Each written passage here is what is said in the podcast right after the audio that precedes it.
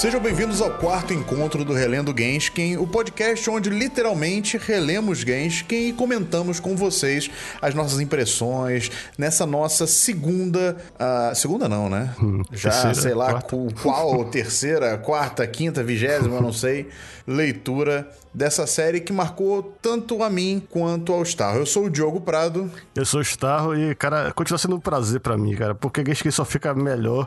E eu acho que eu, é, no volume passado eu já tinha dito que o Kill já, já tinha aprendido a desenhar todo mundo do jeito certo, mas nesse aí, cara, ele tá. Ele já tá na, na forma perfeita, já tá no auge dos poderes dele. É. É, eu concordo plenamente com você, cara. Assim, tem algum outro detalhe de algum outro personagem, principalmente dos novos que aparecem nesses dois é, volumes que nós vamos comentar aqui hoje. Inclusive, se você não viu o título desse podcast, nós vamos comentar os volumes 4 e 5 do, de Genshin, porque digamos que nós estamos um pouquinho atrasados com o nosso cronograma, então nós precisamos dar uma acelerada. Então resolvemos unir esses dois volumes que, de certa maneira, se complementam até uhum, é. nesse, nesse único programa, né? nesse nosso quarto encontro aqui aqui. Mas enfim, Starro, vamos direto ao assunto, porque temos dois é, volumes para comentar aqui hoje. E é no volume 4, Amish, que eu tanto aguardei, tanto ansiei para comentar no programa é, do terceiro encontro, que é a chegada da Ogil e Amish. Mas antes da gente chegar até lá, aconteceram outras coisas no volume também, né? Isso, pois é, porque é, a minha experiência de ler Genshin é sempre influenciada pelo fato de que eu comecei pelo anime. E o anime tem como clímax essa parte que tem no começo do volume, que é o cosplay da Saki que o pessoal, muita é um gente momento, diz que é, nesse um momento bem que, marcante. Pois é, muita gente diz que nesse momento é que o Madarame se apaixona de verdade pela Saki, porque ele já tinha tido todas aquelas experiências com ela, mas aquela hora que ela aparece vestida lá da presidente, ele e todo mundo tá fazendo tá assim, uau, dando um pouquinho de risada até, porque tá tão surpreso, mas o Madarame tá com aquela cara de totalmente apaixonado. É, pois é, você vê claramente assim no, no, no enquadramento que o Kishimoku faz do, Mata, do, do Madarame, né? Que a reação dele é bem diferente da dos outros, né? Uhum. Uh, nesse primeiro momento, a gente não, não sabe muito ainda que ele tem essa, toda essa atração pela SAC e tal. É, é, tá aí uma vantagem da gente estar relendo a obra, né? Uhum. E se por acaso esse aqui é o seu primeiro podcast dessa série aqui, já nos desculpamos de antemão, mas spoilers vão rolar, assim. A gente tenta evitar spoilers maiores, principalmente da, da, da, dessa, da nova fase, na fase Nidime, que veio depois da, do volume 9, enfim mas é inevitável. A gente acaba comentando algumas coisas com spoilers, como por exemplo essa questão do, do Madarame é, acabar se apaixonando pela Saki, né? Inevitavelmente. Um, e, cara, você disse algumas pessoas, e eu posso dizer para você que eu sou alguma dessas pessoas, assim. Com certeza, eu acho que naquele momento ali foi o momento que o Madarame percebeu que ele sentia algo além para aquela pessoa ali. Uma, uma, talvez uma, uma reação, uma emoção que ele nunca tinha sentido antes né, na vida dele, como esse otaku velho de guerra aí que é ele. É, na verdade, a minha posição é só um pouco diferente, porque eu acho que o Madame já estava perdidamente apaixonado por ela desde o incidente do, do pelo do nariz. Aquilo para mim é muito marcante e. É. Cara, eu não, eu não acho que ali. Ele, ele, já, ele já. Talvez ele já sentia alguma coisa naquele momento mas eu não sei se ele já entendia o que, que era esse sentimento, entendeu? Uhum. Ah. Eu acho que na, naquela hora que ele realmente percebeu que que tava de fato, fato apaixonado, né? Tanto que depois ele vem, né, no final do volume, você vê que ele comprou as fotos, né? Da, da Saki e guarda ela. Inclusive, essas fotos são revisitadas aí em vários momentos da, da fase Nidime, enfim é, é um assunto que não vai parar por aí, né? Por causa de toda essa, dessa essa lembrança desse momento em momentos futuros da série, é que eu acho que esse momento é um pouco mais importante do que o momento do pelo nariz, sabe? Uhum, é. Agora, só para dar um contexto para essa parte do, do capítulo, porque, é porque a gente já pulou logo pro cosplay, mas é que nesse início do volume, o Genshin ainda tá lidando com aquela bomba que foi o um incêndio no final do volume passado. O clube é punido por isso, e por causa disso eles têm que fazer. É, é, na verdade, o, o, capítulo nem lida ainda com a punição, mas, mas já mostra que eles estão balançados por isso, e esse evento é tipo uma oportunidade para eles melhorarem a, a reputação do clube. Só que a UNO não tá podendo fazer o cosplay porque ela tá doente lá. Aquele balde que, que a Saki jogou nela pra tentar. é, ninguém sabe o que, é que tinha naquela água, mas deixou ela doente. E por causa disso, a Saki. é, e, e aquele. Um momento também que eu adoro nesse capítulo é a cara do Kosa sorrindo pra ela de totalmente sinistro, dizendo que não, você tem que fazer, você tem que fazer esse cosplay. Ela tentando dar um chorinho pra fugir da, da responsabilidade, mas não, deixaram bem claro. Mas. É, porque querendo. É. Não, é porque eu só quero comentar, porque querendo ou não, a Saki ela sente um pouco de remorso, tanto por ter é, sido a causadora do acidente, uhum. quanto é, também por ela ter deixado a ONU doente, mas também quanto a ter baixado muito a moral da galera, né? Como você bem falou, assim, não é só que eles perderam os privilégios do clube e tal, eles não podem mais usar a sala do clube, enfim, é, várias coisas. Não é só isso. É que a moral do clube estava baixa, sabe? É como uhum. se a galera, sem poder se reunir no Genshin, meio que acabou com a energia de todo mundo ali, sabe? Uhum, Tava é. uma vibe meio ruim e tal.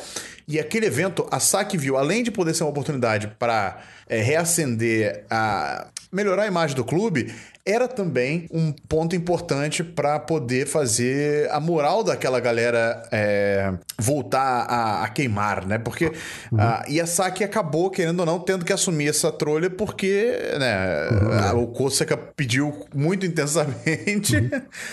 mas também por causa dessa responsabilidade que ela tinha. Ela viu que era um momento que talvez isso ajudasse na moral do clube e ela acabou topando fazer é, esse cosplay, que é algo que nos volumes anteriores era impensável, né? Hum, isso, Era é. impensável isso acontecer e também acaba mostrando um pouco mais sobre essa evolução da Saki que a gente tanto comenta aqui Uh, e por vários motivos eu até acho que a Saki é uma das personagens principais da série, por causa disso, da, da uhum. grande evolução que ela tem no decorrer da mesma.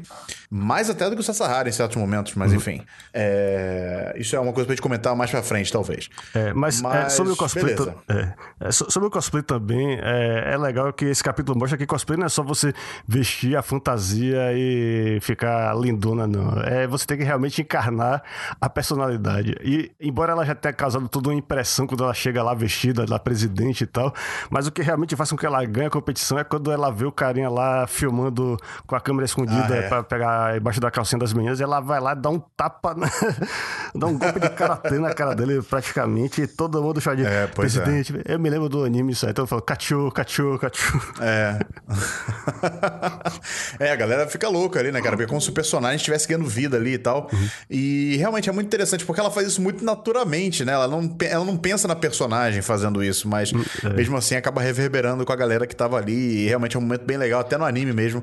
É um momento bem interessante. No mangá também é, mas acho que no anime é. ganha esse impacto maior e tal, por causa da dublagem, uhum. enfim. É. Aí depois desse capítulo, quando acaba essa situação, é, a maior parte do volume lida com o, o ostracismo do, do Genshin. Eles estão. É. Eles toda hora ficam se reunindo em casas diferentes, porque eles não. É, no capítulo anterior eles já estavam se reunindo no refeitório, e nesse eles estão tendo pra, toda hora pra casa de um. E é legal porque você vê como é que é a casa de cada um, mas por outro lado, você sente. Você tem aquela sensação de desconforto dos personagens, de é. não estar no ambiente é, padrão. É, não tá no ambiente deles, né? No ambiente que eles podem ser eles mesmos. É uma das grandes características do Genshin, é essa, né, cara? Que é, é um bando de pessoas que não se dão bem em lugar nenhum, mas encontram um lugar em que eles conseguem ser eles mesmos e se dar bem em todas as suas divergências, né? Em todas as é. suas loucuras e tal. Isso. Aí a maior parte do capítulo é na casa do Madarame, que é uma, é uma bagunça total. Ele, ele de propósito deixa a casa toda bagunçada e bota coisas à vista, mas o que ele tá tentando esconder, o tesouro dele, é a, o envelope com as fotos da Saki fazendo cosplay, que ele teve que comprar na mão de alguém lá. é, cara, esse daí vai dar muito o que falar ainda daqui para frente. Mas outra coisa que acaba acontecendo é, é o Sasahara acaba virando presidente do Genshin, né? Nesse meio tempo. É, pois é. é. Depois que eles fazem todos os trabalhos voluntários lá, cada um e tal, com agenda específica. Quando eles finalmente é, ganham o direito, é, reconquistam o direito de, de, de, se reunir. E é uma coisa é, bem complicada, parece que eles, eles deixam até de ir pro Comic por causa disso, que cada um tá fazendo. É mas aí é, chega a hora dessa transição porque o Madarame já está prestes a se formar, está procurando emprego. O Kugayama também está procurando emprego já, enquanto o Tanaka parece que já está todo encaminhado para estudar, ir para a escola de moda, que ele quer ser estilista, ou pelo menos trabalhar com costura, essas coisas. E aí, Por sinal, antes, é. antes de a gente falar sobre o, do, o Sasahara como presidente do Genshin, é, é nessa parte também que a gente descobre que o Tanaka e a ONU já estão namorando. É, pois é, na verdade é um pouco depois disso aí. Antes a gente vê o Ah, Sasahara. depois. É, pois é, é, o Sasahara. é, ele é, na verdade, indicado pelo Madarame e ele aceita. Mas é, é interessante que o critério dele é simplesmente porque ele é o cara mais normal lá do- dos mais novos. E os outros são muito anormais. E ele acha legal. Faz que- sentido. É, Olha, faz. faz sentido, porque de todos ali, o Sasahara é o mais otaku padrão mesmo que a gente conhece, né? Porque, Isso, pois é. sei lá, você pega o Kosaka, pelo amor de Deus, ele é quase pior que o Madarame em certos momentos. Ah, O que mais? A ONU também, ela adora cosplay, ela foca demais em cosplay e não pensa muito no resto, né? Isso que Isso, poderia aham. acabar prejudicando ah, o andamento do clube. O que é curioso, porque ela acaba virando presidente depois no Anytime, né? Mas Isso, enfim. pois é. Ah, e, e é engraçado porque realmente muda ah, o viés do clube, né, no Nidaime. É engraçado ver como isso, como o Madarame até teve uma certa é, um discernimento interessante nesse momento na, na hora de pontuar, o, de apontar o, o Sasahara. E Isso. o Kutik, né, pelo amor de Deus, é muito novo, acabou de acabar de entrar e ah não, o Kutik já nem tinha entrado ainda. Não, ainda não. Esse é lá é só no final do, é, só no do- final do volume junto ao Isso, Rio, é. é. É, é- Enfim, é. E, não é, tinha opções. Isso, pois é. E o, Mada, o, o, perdão, o Ele surpreende porque ele antes ele era uma figura bem assim, ele se recolhia, ele tentava não se manifestar muito, mas logo que ele, Passivo, né? Uma pessoa mais passiva. Isso, pois é. Mas logo que bota ele na cabeceira da mesa, ele já joga logo essa ideia. Vamos fazer um Dodishi no Comiket. E isso muda tudo. É um momento importante porque é, ele é a transição pro, não só para a nova geração do Genshin, mas também para uma geração do Genshin que é mais focada para profissionalização, as pessoas que realmente querem trabalhar na área e não ter o mangá e o anime apenas como hobby, que é o caso da maioria do pessoal da geração anterior a deles. É, eles deixam de ser apenas consumidores, né? E aí passam a produzir também alguma coisa. Porque era uma, uma das grandes estigmas do Genshin, historicamente falando, né? No, no lore da série, era que era um grupo que, como a gente falou, era um grupo de pessoas desaju- desajustadas que não conseguiram lugar em lugar nenhum, porque ou eram é, vagabundos demais, ou não queriam nada com nada, enfim, só queriam saber de se divertir, é isso aí. E acabam encontrando um certo grupo de amigos ali no Genshin. Mas a consequência disso é realmente eles serem um grupo inútil, um grupo que não, não faz nada, não produz nada, que repete o mesmo pôster lá em todo evento da faculdade, enfim. É um clube que se sustenta sem fazer nada. Então, assim, o Sasahara já chega e já fala assim: não, galera, olha só, agora como presidente, então, eu, eu quero fazer um, um dojins, que era meio que um tabu quase ali no Isso, pois Genshin. é. E, e é bom deixar claro também que é um dojinshi erótico, ou seja, ele Ah, requer sim. certas habilidades especiais do desenhista, e ele descobre que o Kugayon já tinha um monte de desenhos eróticos lá do personagem do Kuji Beacon Balance, então o cara já vê que realmente ele... Que esse dojinshi é possível, não é só um sonho, dá pra fazer. Mas como esse É, mangá também é bem realista, ele deixa claro que não dá pra começar logo de cara, não. Eles têm que ser aprovados, tem todo um processo. Aí você só vê ele preenchendo o formulário. e Depois a gente até esquece o Dodinchi, que os próximos capítulos lidam com outras coisas. Só depois, quando ele, é bem lá, no- lá no volume 5, é que eles recebem o- a notícia de que eles foram aprovados pra participar do Comiket. É. Inclusive, é bom abrir um parênteses de- aqui é. da- dessa questão do. Desculpa interromper aqui, mas é abrir um parênteses dessa questão também. É que tem aquela fase, aquela, aquela conversa do Sasahara com o Haraguchi, não tem? Não, não, não. Isso é mais pra. É, mais volume pra 5 frente? ainda. É, é- É no volume 5? Isso, é você tá misturando os volumes na cabeça.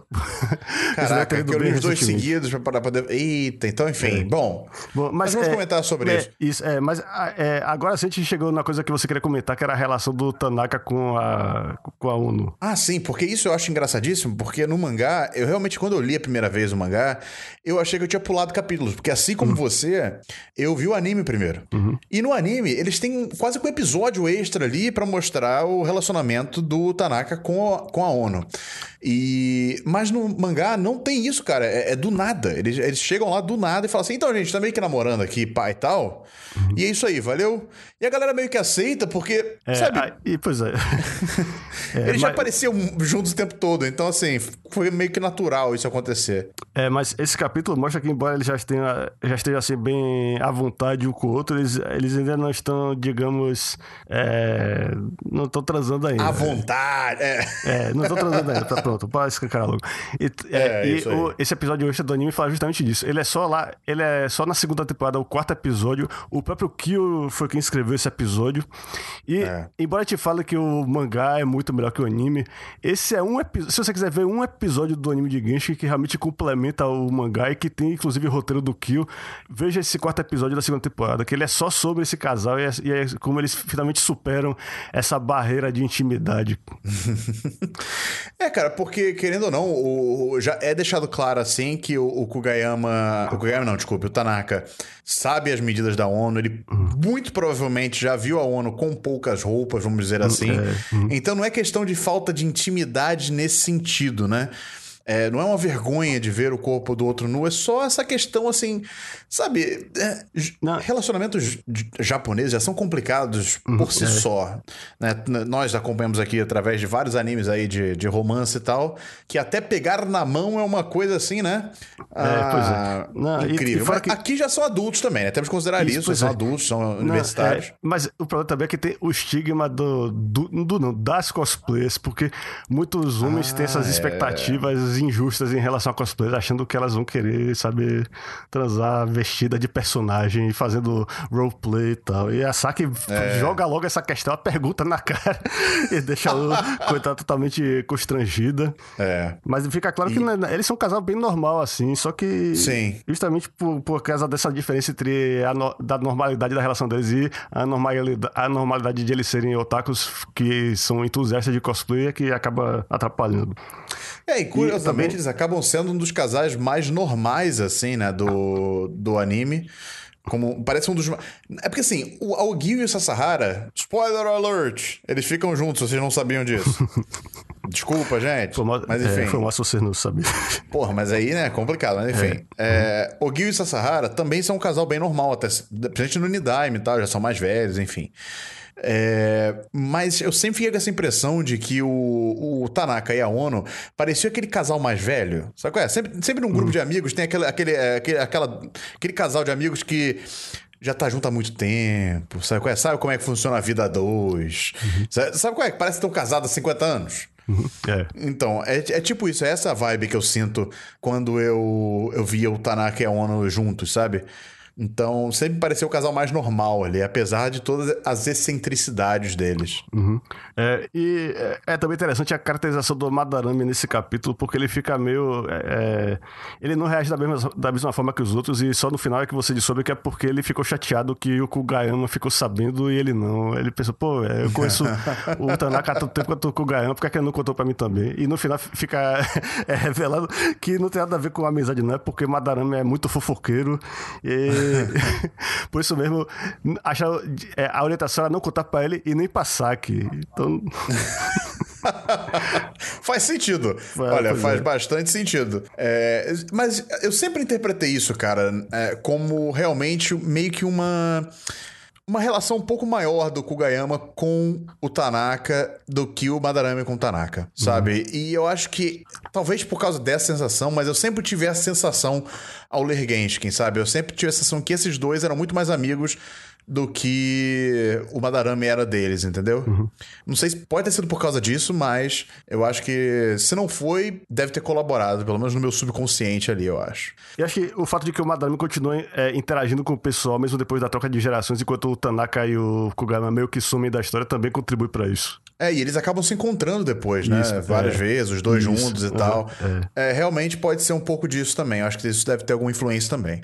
É, mas, mas, o agora... que eu estava puxando aqui, é aí você já sabe que eu vou falar agora, isso, porque agora é. finalmente, então, Micho, o Sahara de fato se torna o presidente do Genshin. E. É... Ah, não, a gente já falou sobre isso. Não, a gente vai falar agora da Augyu, né? é, não, eu tô aqui pensando aqui, eu, porque eu tava. É, ah. desculpa, gente. É, minha planeja... é porque na minha ordem aqui dos nossos tópicos, o Sasahara presidente vem depois do Ono Tanaka namorando. Só que, ah, na verdade, sim. não é assim que funciona. Uhum. E aí, agora, de fato, Amish, agora voltando aqui, eu não vou, não vou editar isso, não. Deixa, vou deixar aí pros nossos ouvintes, queridos ouvintes, que eles gostam aqui da, da naturalidade aqui do Cast, né? Que eles vão aqui gostar, apreciar essa minha falta de edição aqui e preguiça. Porque agora, Mitch, agora sim entra a melhor personagem dessa série. e se bobear da história dos animes. Eu sei que eu tô exagerando, mas enfim, você você, você entendeu. Que nós se trata da Ogyuyamis, que chega no Genshin aqui sendo literalmente jogada na porta do Genshin, falando, ó, oh, toma que o problema é seu. É. Depois, não, e antes mesmo de ela aparecer, eles veem ela assim do lado de fora da. Eles veem pela janela do clube uma menina se pendurando no parapeito da janela e se jogando lá de cima. Claro que a altura é, é muito pequena para ela ter sofrido um acidente, mas você vê que essa menina é problemática, não é normal, e você já fica se perguntando. E daqui a pouco. Isso depois que já botaram o, o mala do Kutik no grupo, porque eles têm que aceitar porque eles não têm opções, né? não teve até... ninguém mais entrando. Isso, pois é. De certa forma, acho que o próprio fato de o Kutik ter essa cara de pau de voltar pra lá depois de ter sido rejeitado da primeira vez, mostra é. que é, realmente esse cara. Talvez ele tenha algo a contribuir pra gente. Acho que ele faz parte desse grupo aqui, ele já foi rejeitado uma vez. É, pois é. é faz parte da brincadeira ele aqui, é isso, brother. É, é isso, acho que até essa hipocrisia deles rejeitar o Kutik de novo. Mas a é. Ogiu é bem mais problemática que ele, porque ela já, já brigou com o pessoal lá do, do clube de mangá e o presidente lá do clube fala com eles para tentar só contar a história dela, que é, é, é, eu, eu acho que a Ogyo é um tipo bem realista de personagem que eu já vi muita gente assim em fóruns. Tipo, o otaku que disse que odeia otaku para esconder a própria vergonha, o fato de que ele não se aceita como otaku. é isso aí. No caso da Ogyo tem umas coisas assim um pouco mais profundas aí também, mas não vamos entrar agora em discussão porque nós vamos comentar sobre isso no, daqui a alguns volumes. Mas sim, é, eu já vi muita gente assim, cara. Muita, muita, muita gente assim.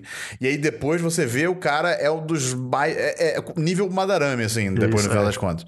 Mas é uma pessoa que fica nessa de, ah, não, não gosto dessas coisas, ou taco é fedido, esse, esse tipo de é. coisa e tal. E no caso da Ogiwi, é bacana a gente comentar também, logo nessa primeira frase de introdução dela, onde ela se apresenta, né?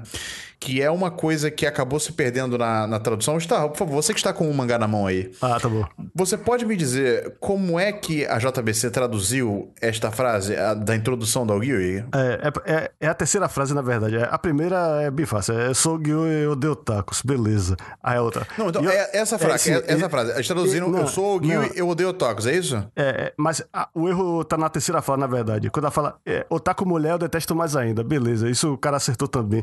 Agora o problema é quando ela fala assim, é, é quando Gui fala, por que elas gostam tanto de gays? É isso que o cara tá dizendo. Ah, o cara da edição americana botou assim, vocês parecem, é, botou assim, you look like a bunch of queers.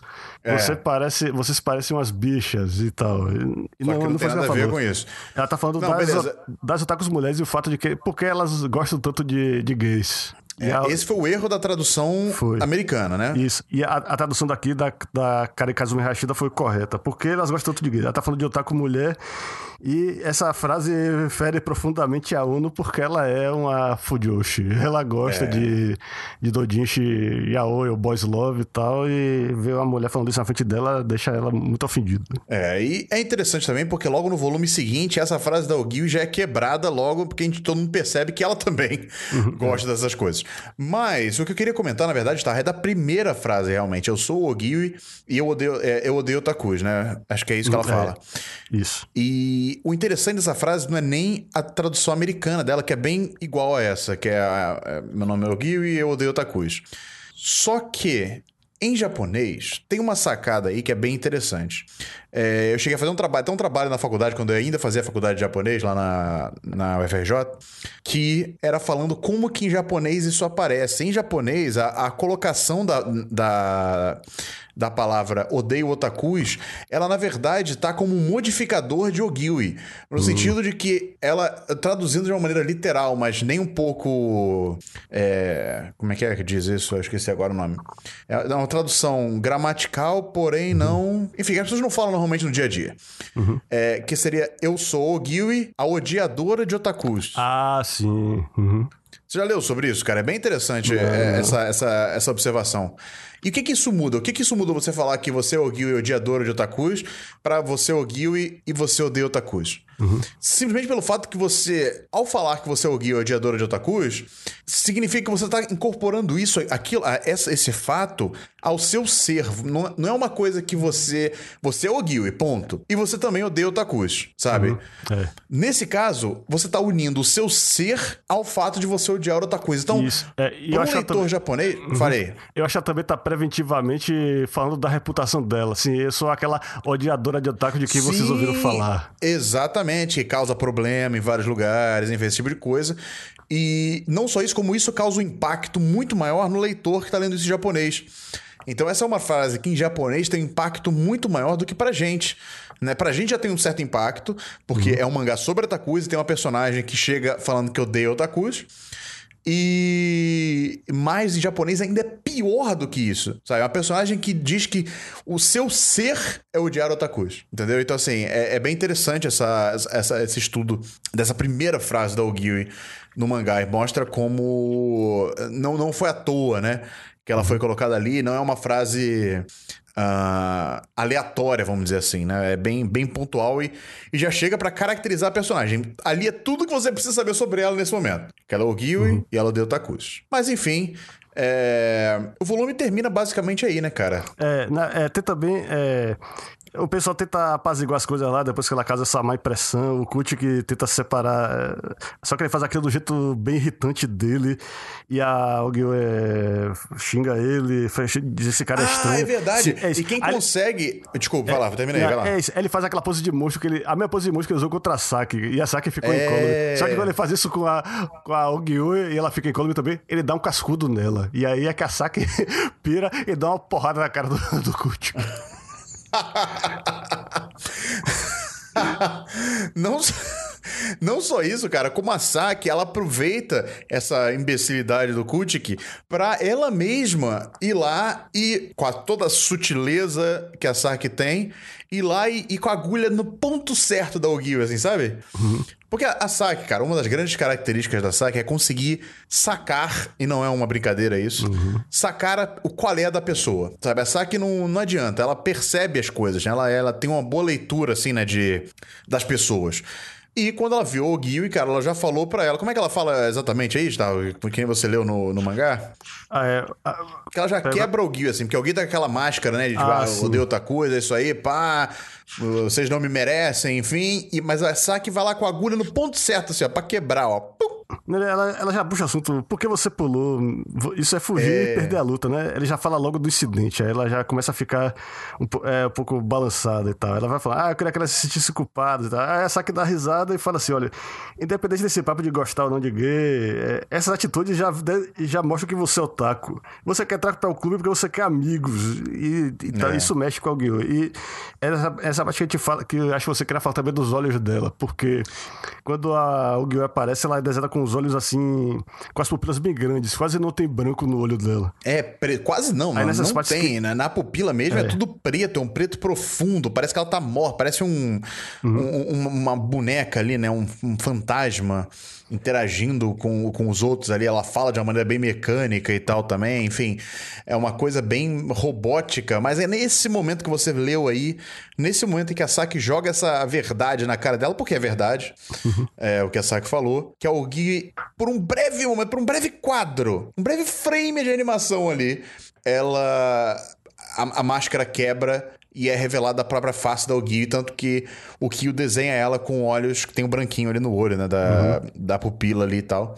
E isso pode parecer besteira para um leitor desavisado. Quando eu li isso a primeira vez, eu também não tinha percebido isso. Para mim foi uma reação normal. Mas se você analisar o mangá como um todo, do começo ao fim, você percebe que o olho da Ogio muda.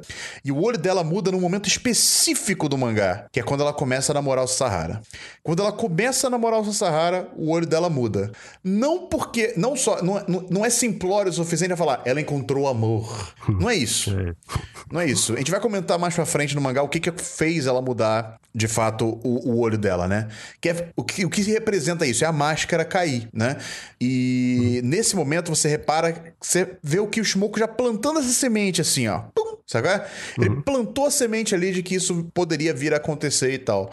E mostra também, como a gente estava comentando em off também, é, como que o Shimoku ele tem um certo domínio sobre narrativa não visual, né? como ele consegue trabalhar essas coisas às vezes sem, até mesmo sem nós leitores percebemos numa primeira leitura despercebida e tal, né? desavisada, enfim. Uhum. É, e eu acho muito bacana, é um ponto bem legal de pontuar, até para quem já leu a série como um todo perceber esse detalhezinho aí nesse único quadro em que a Ogiwi deixa a máscara cair por um breve momento e tal.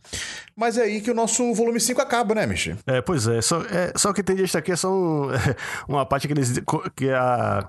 Eles. É, é umas quatro páginas aqui que a Saki faz a reunião improvisada do Genshin para falar sobre uma coisa que o presidente do clube de mangá revelou: que as duas mulheres do Genshin, ela e a Uno, são odiadas pelas mulheres dos outros clubes. E é só. Só pra mexer um pouco com o ego dela e tal. E a parte que eu mais gosto desse texto é só quando revela coisas que elas, que elas não gostam da Saki é que ela tem nome de otaku. Porque parece que Saki é um nome bem moderno lá, que não é tradicional e tal. Então fica parecendo que a avó da Saki realmente era uma pessoa bem moderna pra escolher esse nome pra ela. É, rapaz. E é engraçado ver isso, né, cara? Por que, que todas as pessoas odeiam as pessoas do Não faz o menor sentido, mas enfim. Só porque hum. são otakus, né, e tal, talvez. É, pois é. Então é isso, esse é o fim do volume 4 e no 5 mais o Gil. Vamos, é, mais o Gil. Vamos ao intervalo. Vamos ao intervalinho mesmo, porque tá. é, os nossos ouvintes devem estar cansados. Tá. Vamos, vamos ao intervalinho.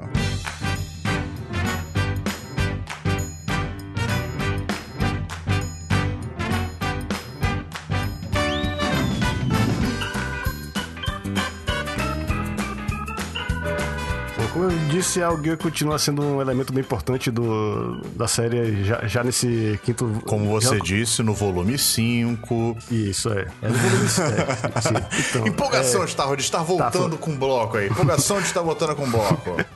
tá, pois é. Esse capítulo poderia ter sido uma coisa até preguiçosa, porque ele é uma repetição de uma coisa. É tipo uma. Vamos fazer uma, a nova versão daquele capítulo que o Sasahara recebe o trote do Genshin.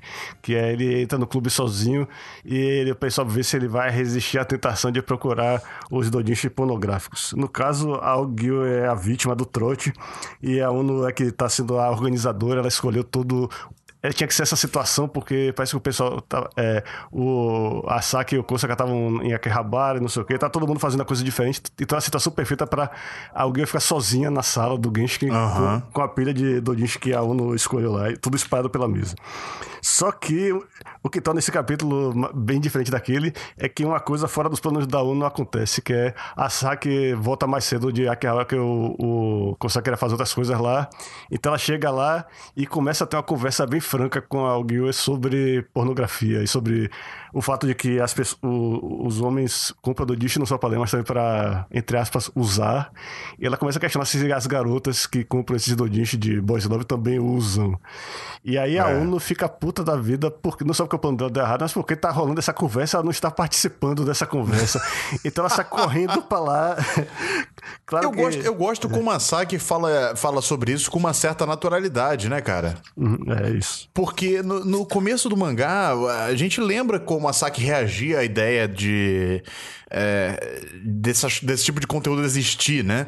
Uhum. E agora você vê ela trabalhando isso de uma maneira mais natural, assim como um, um adulto talvez falaria, né? Uhum. Uh, não com um adulto, mas um adulto que, que entende a existência desse, desse tipo de material falaria. É muito interessante, novamente, desculpem uhum. se eu estou me repetindo aqui, mas isso também mostra bastante o desenvolvimento da personagem como um todo, né? Isso, é. E é, lendo a edição brasileira, tem as coisas interessantes que eu percebi é, comparando com outras edições. É, é, os termos mais chulos, mais pornográficos são censurados aqui, só que são censurados de jeito que você ainda assim sabe o que termo é. Eles botam um bip em cima da palavra, só que você vê que palavra é. É muito fácil você colocar a palavra debaixo do, do bip. E é legal, porque assim você tem uma noção melhor do que, é que elas estão dizendo, mas é uma discussão bem acalorada lá da da Alguil com a ONU, porque a, porque a Alguil tá dizendo que é nojento e tal, aquilo lá, e a ONU, não, não, isso não é nojento, não, eu gosto sim, não sei o que, eu gosto. Ainda mostra o, o que ela gosta, que é aqueles. com, com, com tiozão careca, aquele gênero meio obscuro, que só ela, só ela gosta. E, mas é, o que acaba é, é, homens de meia idade carecas. E é, com barba, não tinha barba? Isso, é, eu também. Mas nesse caso aí, é, o que acaba interrompendo tudo é o. Como é que se diz? O, o Kut que chega lá é, e ele tem lá uma foto no celular dele, que ainda era um flip phone, porque Genshin não é um mangá tão recente assim. E tem lá uma foto da Ogyo numa, numa, num evento especial de Dodinshi bem específico. É, é Dodinshi de Slam Dunk e desse casal específico, o Mitsui é. com o Kogure. Claro que os nomes estão modificados no original, mas mostra lá que. E pior que esse Dodichi tava na pilha lá, e a, esse Dodichi, que era um negócio que ela tava dizendo que era nojento, era uma coisa que ela própria comprou. Aí depois eu pergunto, e, e, se você acha nojento, o que é que você tá fazendo nesse evento? Aí ela tenta falar, ah, que eu tava comprando pro meu irmão que gosta de basquete. E nessa, e nessa hora, ela perde totalmente controle sobre o sotaque dela. É, foi, é isso aí, que é outra, que... é outra máscara, inclusive, que a Ogiwi tem também, que é ela fala com sotaque é, é neutro, sotaque seria, né? É. Isso, mas aí quando ela fala normalmente é o sotaque de Torroco, né? Isso, é. E e achei legal que a tradução brasileira. É, a tradução brasileira de mangá já tem muita dificuldade com dialetos e sotaques. E muitas vezes acabam sendo eliminados aqui. E, mas nesse caso, é, quer dizer, sabe, um, um, exemplo disso é Goku de Dragon Ball. Ele fala no sotaque caipira no original. Só que tudo isso ah, se é. perde aqui, tanto na dublagem do anime quanto na tradução do mangá. Mas nesse caso, a tradutora do Genshin aqui no Brasil teve essa boa. essa, essa sensatez de botar a, alguém falando com sotaque bem caipira, assim. É, e eu tinha esquecido que no finalzinho, quando, quando eles desmascaram a Gil, ela quase se joga da janela de novo. É. Só que dessa vez eles conseguem salvar ela. Cara, e você, como eu tava vendo aqui as imagens do, do flip phone e tal. Eu, eu lembrei que hoje eu vi uma foto de, do meu grupo de amigos, cara, em 2008, início de 2008. e não é que tava lá um flip phone, mano? Aí eu olhei e falei, caraca, o tempo passa mesmo, né, cara? Olha lá. cara, quantos animes de sci-fi não foram arruinados já porque a gente vê o cara no futuro distante usando o flip phone? Ai, gente, mas enfim. É, esse capítulo é bacana porque mostra justamente que, para quem não conhecia o Gui antes, né, quem conheceu só no final do volume passado, que ela na verdade é uma Fujoshi como as outras ali, ou talvez pior até, né, em certas é, maneiras é. e tal. Uhum. As outras não, desculpe, a outra, porque a Kasukabe não, não compartilha desses desses gostos aí. Uhum. E spoiler alert novamente, não, nunca vai compartilhar. Fique claro. Apesar de toda a evolução da personagem, ela não chega ao ponto de de fato virar um otaku, né? Pois é. é aí, é, o próximo capítulo é um capítulo que foi adaptado pelo anime como um OVA. Os OVAs que saíram entre as duas temporadas. Da... Desculpa, tá, tá interrompendo ah. de novo, Star, mas a cara da Alguinho no final do capítulo é impagável. Ah. Caraca, maluco, eu tô vendo aqui, gente. E a Kazuka. Ai, cara, nossa. Eu ri muito com isso aqui, meu Deus do é, céu. Cara, é isso que eu tô dizendo, cara. O Kyo já tá desenhando com os plenos poderes. Ele já sabia fazer todas as, as expressões, os trejetos, a linguagem corporal. É tudo muito bom. Pois é. Então, é, esse é um capítulo sobre, sobre moda. É, é sobre o Madarame chega lá com os óculos diferentes e tal, o pessoal já estranha tira um pouco de sarro dele, mas só que a Saki é, incentiva tanto ele quanto, quanto o Gyue, que tá usando aquelas roupas bem, bem alargadas e folgadas para até esconder o corpo dela de certa forma, a comprar uhum. roupas assim mais modernas, que mostrem mais eles, o corpo e tal. E é, eu, pessoalmente, eu acabei me identificando com o Madame porque eu tenho um certo desconforto em comprar roupa para mim, porque eu também sou. Nossa, nem me fale. É, cara. Você tem essa. Eu imagino que você tem essa dificuldade porque você é muito. Você é muito alto. É difícil eu sou encontrar alto roupa que... e gordo, Amishi. Tá, não, eu sou grande, vamos dizer assim. É. E aí você acha difícil é, é, achar uma roupa que fique da, do jeito perfeito, que, cai, que dá aquele jeito perfeito em você. Sim, sim. Eu também tenho esse problema por ser muito magro. Tipo, eu acho uma calça que fica perfeita, exceto que a perna tá comprida demais. Aí quando eu pego um corte Sei que tá com a é. perna do tamanho certo, a cintura não fecha direito em mim. É, é foda. Aí o, é, o meu, é, o meu, o meu contrário é tá, isso. Eu, eu pego uma uhum. calça que a altura ficou boa, mas uhum. aí você vai ver aquela. Como é, é o nome daquele negócio? A braguilha, né? Que é braguilha, é, o não. gancho. O gancho. O é. gancho da calça, maluco, é lá no joelho quase, que é pra é, aquele maluco é. obeso, gigante, sabe qual é? é? Eu falo, brother, mas não, porra, aí também não, entendeu? Aí não dá. Aí é, é bom que quando eu acho, por exemplo, uma camiseta, ah, uma camiseta ficou boa. Aí eu compro, uhum. sei lá, umas cinco daquela camiseta. Ah, pois é. Até, até pra você não passar mais pela, pela sensação desagradável de ir pra loja. É uma coisa que esse capítulo, Nossa. infelizmente, eu até gostaria que esse capítulo abordasse o desconforto, que talvez no Japão seja diferente, mas aqui no Brasil, os vendedores que ficam empurrando coisa demais para você. Eles querem cumprir aquela cota do mês e querem que você compre cinco calças e também um, um cinto e, e, camisa polo e blá blá blá. Quer que você gaste o salário inteiro do mês na, na loja naquele dia. É, nesse capítulo nem mostra direito o vendedor falando com o Madarame, né? Não, só mostra o Madarame tendo aquela. Primeiro, ele quer. Ele não, ele não tem coragem de entrar. Ele primeiro vai pra, pra um arcade lá pra passar o tempo, mas depois ele tá bom, eu vou entrar lá. Aí o, o que acaba sendo o dilema do Madarame é o fato de que as roupas que ele gosta são muito caras. É. E, e o contraste disso com o jeito como ele compra Dodinchi, que ele vai lá, ele não quer nem saber do preço. Ele pega o que ele gosta e deixa pra tomar porrada do preço quando vai lá no Olha, caixa ver o total. Vou dizer que eu tive uma experiência muito parecida com isso recentemente. Recentemente, ah, vulgarmente conhecido como hoje. Ah, hoje. Eu tive que comprar um novo par de óculos. Ah, né? Porque o meu óculos quebrou, aí eu tive que fazer o óculos. Fazer óculos, fazer lente, aquelas coisas e tal, né? Uhum. Aí, beleza. Fui na loja, escolhi um par de óculos. Nem achei tão caro assim, mas não era barato também, né? Um óculos não é barato. Aí fui fazer a lente, outra facada, né? Aí, ah, anti-reflexo, sei lá o que, pá e tal. E aí, cara, fui falar com a minha namorada, falando que estava meio deprimido por ter gastado tanto dinheiro. né? Assim, falei, pô, mas uhum. gastei muito dinheiro e tal, etc. Foda, final de mês, dezembro, não, não tem tanto trabalho assim, tá ficando apertado, pai e tal. Ela fez a seguinte pergunta: Quanto é que você gastou com gibi na Black Friday mesmo? Pronto. Aí eu olhei e falei: É, você tá certo. pois é, cara. Ainda mais se você cuidar. Se eu você gastei tivesse... bem mais do que eu gastei com óculos na Black Friday, Mish. Pois é, cara. Bem mais. É, é, e óculos é um negócio que você vai usar por muito mais tempo. Pois e tal. É. E se você tiver sorte de, de não derrubar, de não deixar ele cair. Eu preciso de um óculos para ler o que eu comprei na Black Friday. É, ainda tem isso, pois é. é e no caso do, do Madarambi, é, ele, é, ele finalmente supera isso. Ele pensa, não, cara, eu tenho que fazer do jeito que eu faço com os Dodinhos. Eu vou comprar o que eu acho mais bonito e dane-se o preço mesmo. Eu vou, vou apertar o cinto nas contas e que se, se dane. E, é. por que o que pareça, ele fica bem, ele compra um blazer é. lá, a calça social, fica até legal, mas o que até engraçado... se surpreende, é. é. O que eu acho engraçado é que, primeir, primeiramente, é o contraste entre o, o resultado do, da, da ida do Madarame e o resultado da ida da Ogiwa. A gente não vê ela comprando, você só vê o resultado quando ela chega lá. e tá assim, ela tá um exagero total a, a saia com aquela estampa cheia de recorte de revista, a camisa expondo o umbigo dela e com a marca assim, de. parecendo aquela serigrafia bem amadora mesmo, sabe? Uhum. E o casaco também com. Com as plumas, se... não é? Um negócio As plumas, pois é. é tá, tá uma combinação tão bizarra que ela tá parecendo aquelas meninas de Harajuku, tá ligado? É, é. Cara. Até a Saki, que, e Saki é uma pessoa que entende muito de moda, ela fica. Errou, você errou, filho. Porque alguém chega achando que tá botando. Tá, que tá, a crítica tá abafando. Ela chega lá, não fala nada, só sai andando lá, pega a cadeira e tal. Precisa a Saki deixar escapar. Não, você errou, por favor, não, não ande assim na, na Entenda, entenda que você errou e tal. Mas sabe o é. que é engraçado, Michi?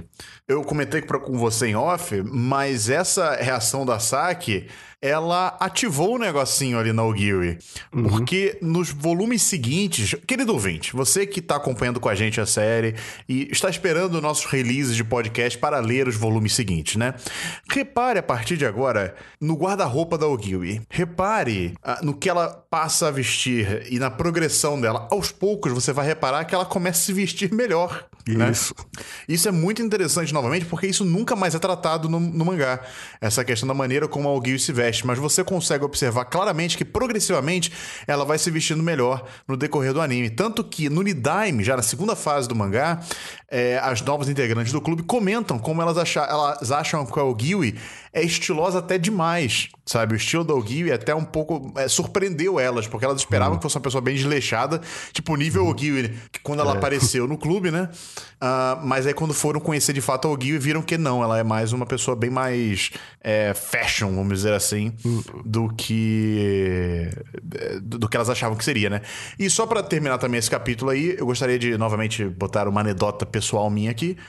Porque o que você falou depois, como o Madarame acabou encarando a situação lá, também tive uma situação muito parecida com essa. Porque, novamente, botando minha namorada na jogada aqui, quando eu fui dar um presente para ela uma vez, eu estava querendo comprar um vestido para ela, né? E você bem sabe, Mistarro, que vestidos femininos são coisas que custam muito dinheiro. né? É, são coisas que, infelizmente, né? Não sei o que acontece naqueles pedaços de pano lá que, pô, valoriza aquela maravilha. Mas aí eu fui nessa vibe que você falou do Madame aí, cara. Eu falei assim: não, olha só, veja bem. Se eu posso gastar sei lá quantos dinheiros num gibizinho, eu posso me dar ao luxo de dar um bom presente pra minha namorada. Então, cara, foi uma das situações mais engraçadas que eu já passei na minha vida. Porque eu levei a minha irmã, né, pra poder me acompanhar e dar também o seu, o seu olhar, né, pros vestidos que eu escolhesse e tal. Mas eu decidi que, cara, eu só ia levar o que eu gostasse. De verdade, assim. Entendeu? Eu falei assim, não, só vou, vou comprar o vestido que eu gostar muito. E eu fui na Vibe Madarame. Eu falei assim, cara, não vou nem olhar o preço. Se eu gostar do vestido, eu vou lá, vou passar no carro, perguntar pra mulher quanto é que é, vou lá, passo e depois dou, dou um jeito de, de pagar, sabe? Mas isso, cara, gerou situações engraçadíssimas. Eu entrando em lojas, assim, sabe, mega chiques. Aí as pessoas me, me servindo assim, aí eles botavam os vestidos nas mesas lá e tal para escolher. Aí eu ficava olhando assim, tipo, não, esse aqui achei uma merda, esse aqui achei uma merda. E sabe qual é? é? é muito engraçado, cara. É, recomendo, faça isso uma vez. Não precisa ser com vestidos, com qualquer coisa assim, sabe? Vá assim, fale, vou gastar hoje aqui sem me preocupar com quanto estou gastando. É, é, é Assim, mas faça isso moderadamente, assim, né? Porque a conta vem no mês seguinte. Então. mas, mas coisa, você teve a impressão de que os vendedores estavam acostumados a receber é, clientes homens comprando vestido para namorada? Cara, eu acho que não. Hum. Talvez não clientes homens chatos que nem eu. Ah, porque sim. eu tava, sei lá, na, numa loja que é bem famosa, até bem cara, sei lá, uma Lelis Blanc da vida. Conhece a loja? Ah, sim, conheço. Então, aí eu cheguei lá, pô, a mulher, minha irmã tava ficando desesperada, porque eu falava que todos os vestidos eram feios, que tudo era horroroso, que eu não queria esse. Aí a mulher, ah, mas esse aqui tá mais em conta. Eu falo pra senhora assim, minha senhora, o preço não é problema, eu quero que você mostre um vestido bonito. E ela não conseguia uhum. gostar, foi muito engraçado.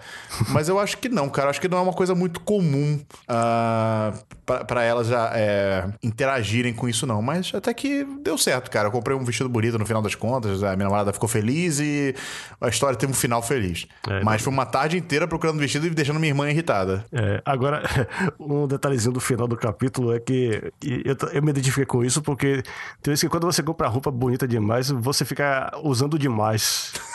E no caso do, do Madarame, virou o, o, uniforme de Akihabara dele, que usa toda hora. Aí a pessoa fala: olha lá, olha lá o uniforme do Madarame. Todo se acostumou a ver com Ai, gente, coisas que todo mundo faz, né? Pelo amor de Deus. Pois é. Bom, então, Vamos lá, mas é... continuando. Ah, agora de fato o Genshin foi aceito na Comic Cat, né? E aí o Sasahara tem que é, botar as coisas para funcionar. E aí sim temos a parte do Haraguchi. É isso? Sim, exatamente. É, antes, ah, é, graças a Deus, chegamos é. no momento que eu queria chegar na primeira parte desse podcast. É, pois é. O, a, a já já vai assim se insinuando no dojinshi, ó, oh, gente, ó, olha só eu desenhando aqui, ó, tá vendo que eu sou boa e tal, vocês podem contar comigo e tal. Aí, beleza.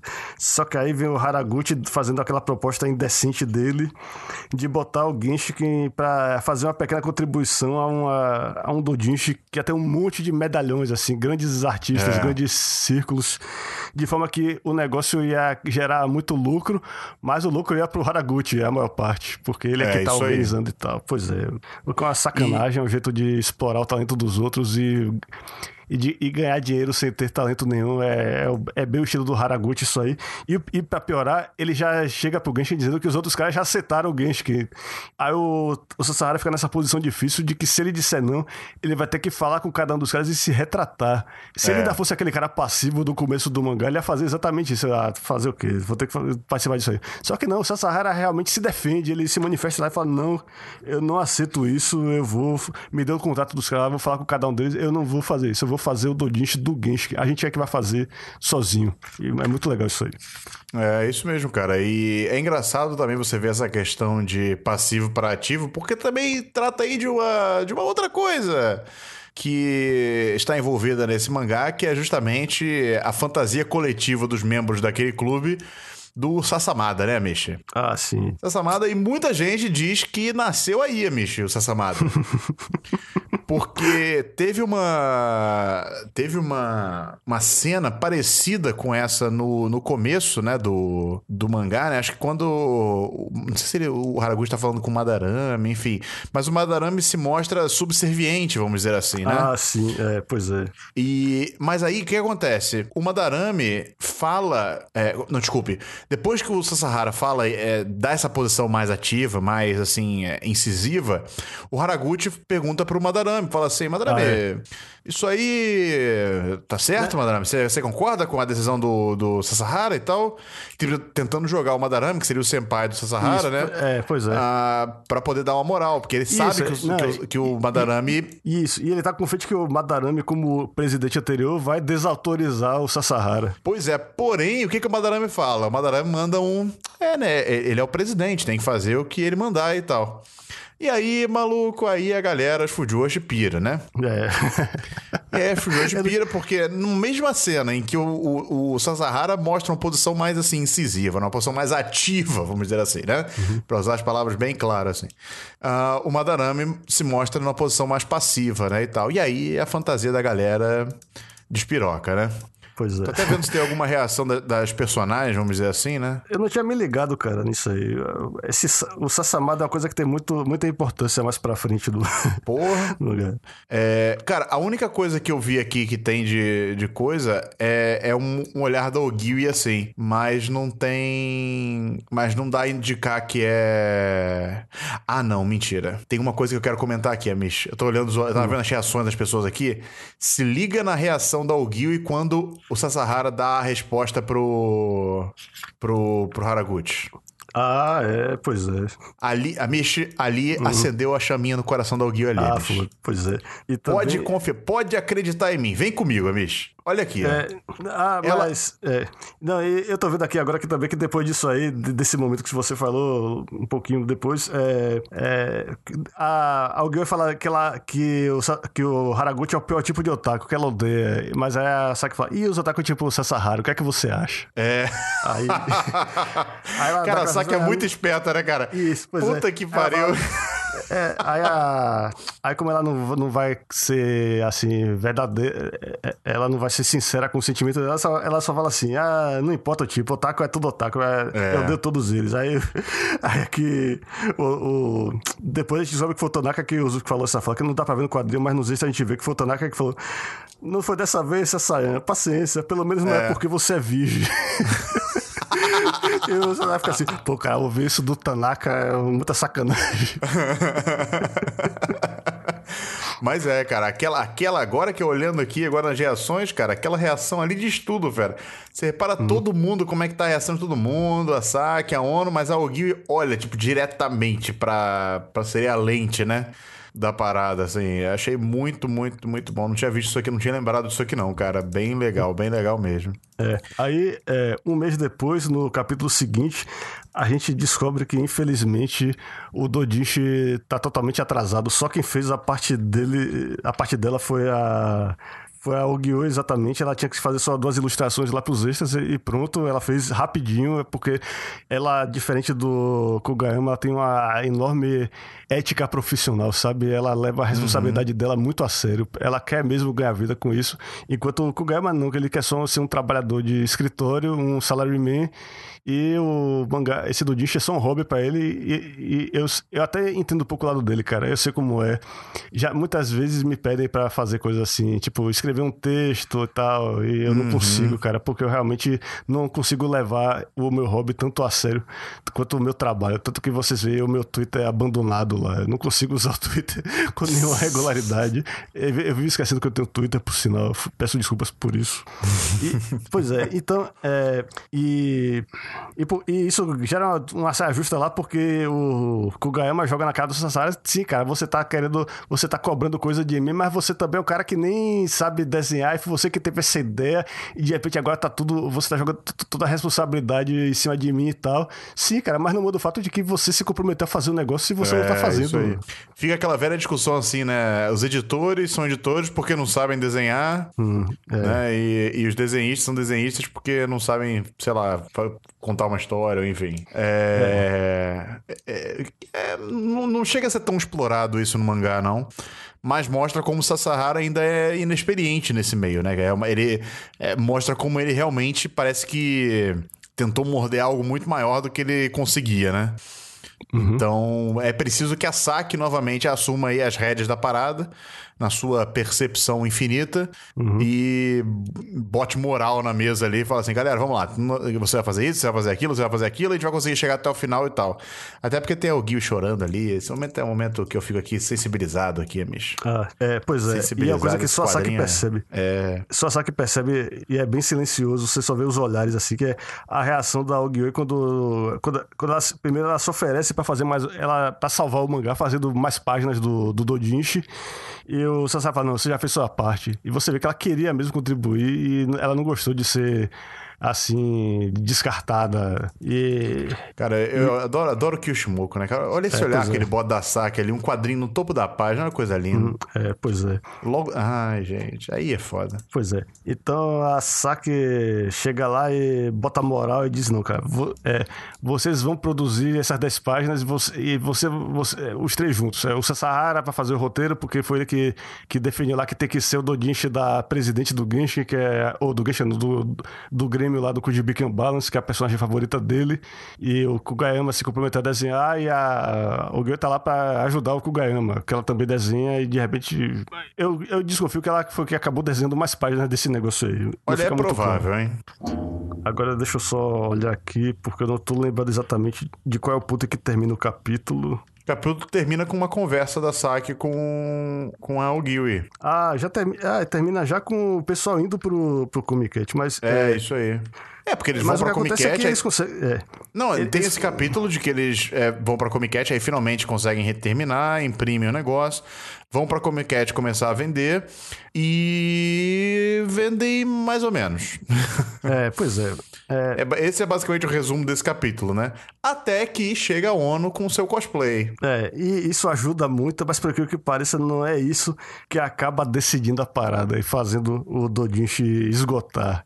O que acaba decidido a parada é um dos grandes momentos surpreendentes do mangá, que é o Kosaka fazendo cosplay da, de uma personagem do Kujibiken Balance.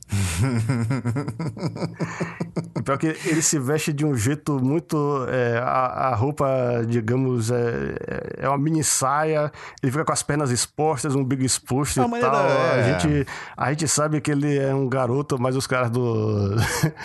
lá não, não sabem e tal, e, e por que pareça. E, de repente, até o pessoal que gosta desse tipo de personagem que chama de Otoko no Ko acabou gostando. Pode ter percebido que ele é homem e gostado do mesmo jeito. É, é um cara, porque foi isso aí que é. acabou sendo decisivo para para atrair as vendas do mangá, né, e tal. Tanto o cosplay da ONU quanto o cosplay do Kosaka. E mostra também esse lado do Kosaka, que ele sempre teve esse lado meio andrógeno, né? Uh, uhum. Na série como um todo. É um arquétipo bem até padrão da, de beleza japonesa, vamos dizer assim, né? Esses homens mais andrógenos e com traços até femininos, de certa maneira. Uh, e isso culmina, né? Depois do Genshin vender praticamente tudo, culmina na chegada da Saki, Amish. Tipo, e aí, para encerrar o capítulo de uma maneira magistral aqui, né? É. A, a é. cena, a, a, sequência narrativa sem balões praticamente, né? sem fala, quando a Saki chega, olha o Kosaka Aí todo mundo reage, aí a Saki ensaia falar alguma coisa, pensa um milhão de vezes antes de falar, e quando vai finalmente falar, chega ninguém menos que Kutiki. é, pra falar merda. Inconveniente é eu tô em jejum, não comi nada, não sei o quê, tô prestes a atingir a iluminação que nem o Buda. Aí pronto. aí ela tomou um pontapé da, da Saki e pronto. Esse é... O Kutico, coitado, sofreu tudo que a Saki queria fazer com coça que ele não fez, tá ligado? Jogou pois no é, Pois é. é aliás, é, é interessante o papel do Kutico nessa parte do, do mangá, porque o, o pessoal do Genshin tá, tá pela primeira vez no, no Comic Cat como, é, como um círculo é, vende, como vendedores e não como consumidores, e por isso eles têm privilégios lá. Só que ainda assim é um privilégio que é meio, é meio desconfortável de você aproveitar, que é você é, chegar na fila do, de compra primeiro, aproveitar que você já tá lá dentro e já entrar logo no comecinho da fila e, e é. comprar logo as coisas na frente de todo mundo. É um negócio meio delicado assim, que os caras ficam com vergonha de fazer. Só que como o Kut, que é uma pessoa totalmente sem vergonha, eles botaram ele, vai, ele ficar lá. não quer nem saber. Pronto, entrou lá e comprou toda, todos os doidinhos que a, que a galera queria lá. pois é, cara. E, enfim, acaba. O capítulo termina falando justamente que eles conseguiram vender todos os volumes, afinal das contas, né? Afinal do, do é, evento. É, e, e, já fala que já, ele só tem três dias pra decidir se querem ir pro próximo Comic Cat, porque é assim, você tem que já preencher logo o formulário e tal. É, aí você fala, ah, compra o formulário, só que o Sasahara não compra o formulário, não, cara. Isso já foi demais pra minha cabeça, eu não consigo imaginar. É que nem quando você tá, sei lá, você vai pra academia e você esgota, você chega no final já tá esgotado e você não aguenta nem pensar no cara mandar você fazer outro exercício. É, precisa dar um tempinho, né? Bem, é, bem é. essa ideia, assim. E... Já tá, ele já tava exausto, eu não quero nem imaginar. Então, sei lá, quando você comeu demais, aí você vê o cara chegar lá, ah, pera aí que chegou a, chegou a pizza aí, não sei o que. É. Não, eu não quero nem pensar na existência. Quero nem pensar pizza. em pizza. Pois Mas, é, então é isso. Enfim, ele... é isso mesmo. E o capítulo e o volume acaba terminando também nessa, nessa sequência, né? Que eles, com eles vendendo tudo. Acaba. E é engraçado, porque por que, que eu falei lá no começo do programa que esses dois capítulos meio que. Esses dois volumes meio que se complementam, né? Porque para mim, esses dois volumes representam justamente um. É um segundo arco, de certa maneira, né, na história, mas não chega a ser um, um segundo arco completo. Para mim é quase que um entre arcos, hum. sabe? Um entre atos, quase. Teve o primeiro ato que terminou com um incêndio no Genshin. E esse entre atos é mais ou menos como o Genshin se reergueu, assim, sabe? Porque é no momento que eles conseguem vender tudo que mostra que o Genshin tá de volta, sabe? É ali que para mim caracteriza assim, o Genshin tá de volta, estão é, com tudo e agora pode vir que eles estão fervendo, entendeu? É tipo uma, é, uma é. pegada é. dessa aí. E eu acho que a partir já do volume, talvez não volume 6, mas a partir do volume 7 ali, sem dúvida, a gente já chega no, no terceiro ato do mangá, né? É, pois é. Eu acho que é, o que acaba sendo mais importante nessa parte do mangá vai ser a jornada do, do Sasahara e da Ogyu, tanto separados quanto juntos. É, é, com certeza. Ah, é, é, nesse momento eu acho que muda um pouco. É, eu venho falando, né, que pra mim a, a Saki tem um papel muito mais protagonista nesse início do mangá do que o próprio Sahara, né?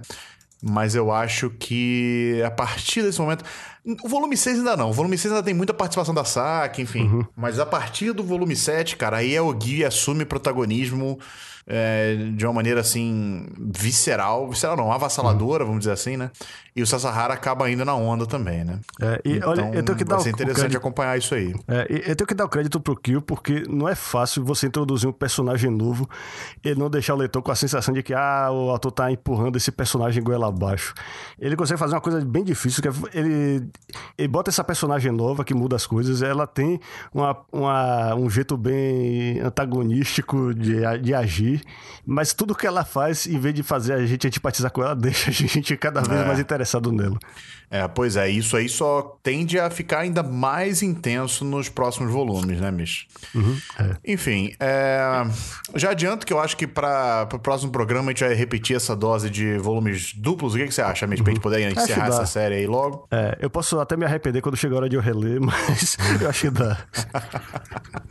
mas eu acho que dá pra ir de boa se a gente conseguir fazer um programa com um bom, uma boa, um bom tempo. E eu acho que nossos ouvintes vão agradecer aí de a gente estar tá tentando acelerar o processo aí.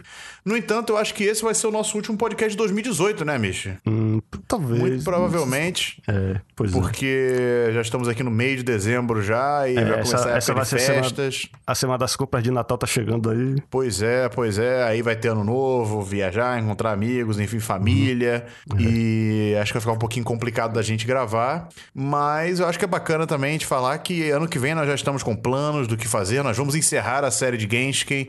É, podem ficar tranquilos quanto a isso. Vão ter ainda mais, pelo menos, mais dois podcasts sobre Genshin, do volume 6 e 7 e do volume 8 e 9, obviamente.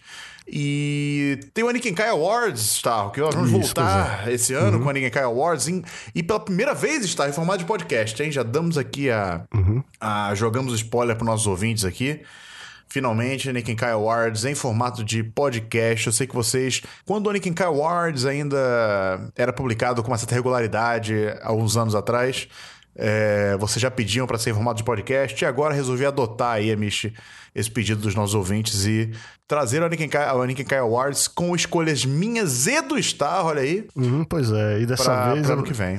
É, dessa vez é, vai ser mais legal que a gente vai poder realmente falar bastante. Não vai ser só, ah, escolhi, joguei lá no blog e pronto. Não, não, não. Vai exatamente. Just... Vai poder comentar e... e tal, vai ser bem bacana. E é provável que seja o primeiro podcast do ano, hein, Amish? Isso, pois é. É provável. Antes do próximo volume de Genshin aqui, é provável que tenha o Aniken Kai Awards. Então. Fiquem ligados aí, queridos ouvintes, assinem o feed, caso vocês ainda não tenham assinado. Tem vários agregadores de podcast, iTunes, Pocket Casts, Google Podcast, sei lá, o que, que tem aí.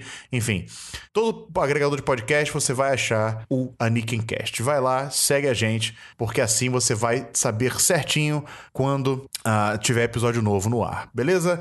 E também manda e-mails pra gente. Está, você lembra o e-mail, está? Eu acho que ainda é anikincast.gmail.com. Perfeitamente, é mesmo. Muito bem, muito boa memória sua aí. anikincast.gmail.com. Fale com a gente, mande o nosso seu Feliz Natal. Agradeça pelo podcast ter voltado de fato aí. Nós já, já termos planos para 2019. E, enfim, mande, mande o seu carinho aí pra gente, porque você tem um motivo que a gente faz isso aqui, além do fato de eu adorar conversar com o Star, obviamente, sobre animes, mangás, especialmente sobre Genshin, uh, é pelo, pelos nossos ouvintes, né, Mish? Isso. Então, enfim. Pois é. É isso que eu tenho para dizer. Nos sigam nas nossas redes sociais também. O Star quase não posta mais, mas enfim, siga ele também, vê se ele posta alguma coisa, dá uma forçada lá nele. E eu acho que podemos encerrar por hoje, Amish. Ficamos Falou, por aqui pessoal. então. É, desejar um feliz ano novo. Espero que a próxima temporada de anime seja muito boa também. Eu acho que se for um bom ano para animes, vocês vão ter uma. É, sabe que eu vou ter uma certa dificuldade de escolher coisas pro, pro próximo Oniken Cast Awards. Oniken Kai é. Awards. Com certeza, com certeza. Fiquem ligados aí também. Não decidi qual vai ser o meu ainda, vamos ver. Mas enfim. Valeu, pessoal. Até o próximo